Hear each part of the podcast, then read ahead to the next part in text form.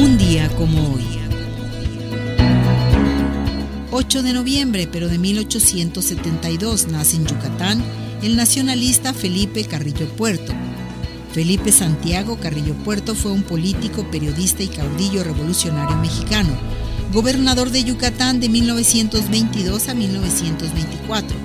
Es conocido por las obras de tipo social y educativas que llevó a cabo durante su gobierno revolucionario, además del compromiso que sostuvo con el bienestar de los mayas y por su enfrentamiento con los hacendados del Estado durante la etapa revolucionaria. En 1923, siendo gobernador de Yucatán, es derrocado por los rebeldes de la huertista que intentaban hacerse con el control del país y que llegaron a dominar Yucatán para impedir que el presidente Álvaro Obregón impusiera a Plutarco Elías Calles como su sucesor en la presidencia de la República, como finalmente ocurrió. Tras su derrocamiento y captura, fue fusilado el 3 de enero de 1924 en el Cementerio General de Mérida junto con 11 personas, entre ellas tres de sus hermanos. En 1927 el apóstol rojo de los mayas, como le llamaron algunos, fue declarado benemérito de Yucatán por el Congreso del Estado de Yucatán.